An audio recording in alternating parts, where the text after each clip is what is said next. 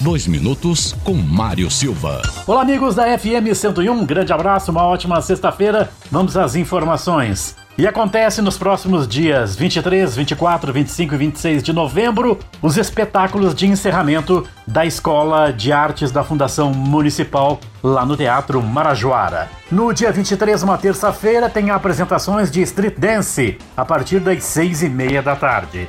Já na quarta-feira, dia 24, a partir das 8 horas da noite, a apresentação musical. No dia 25, quinta-feira, apresentações de balé a partir das seis e meia da tarde.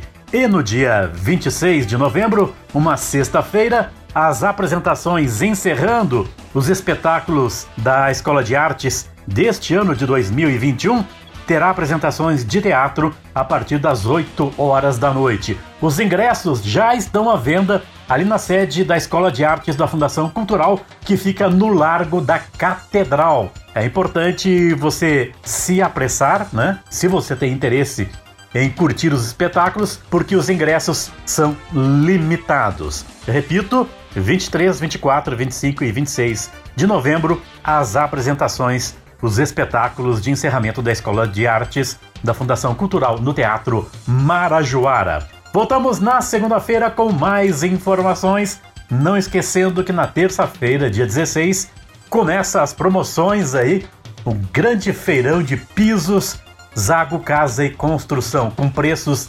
imbatíveis. Vai de terça até o dia 20 de novembro.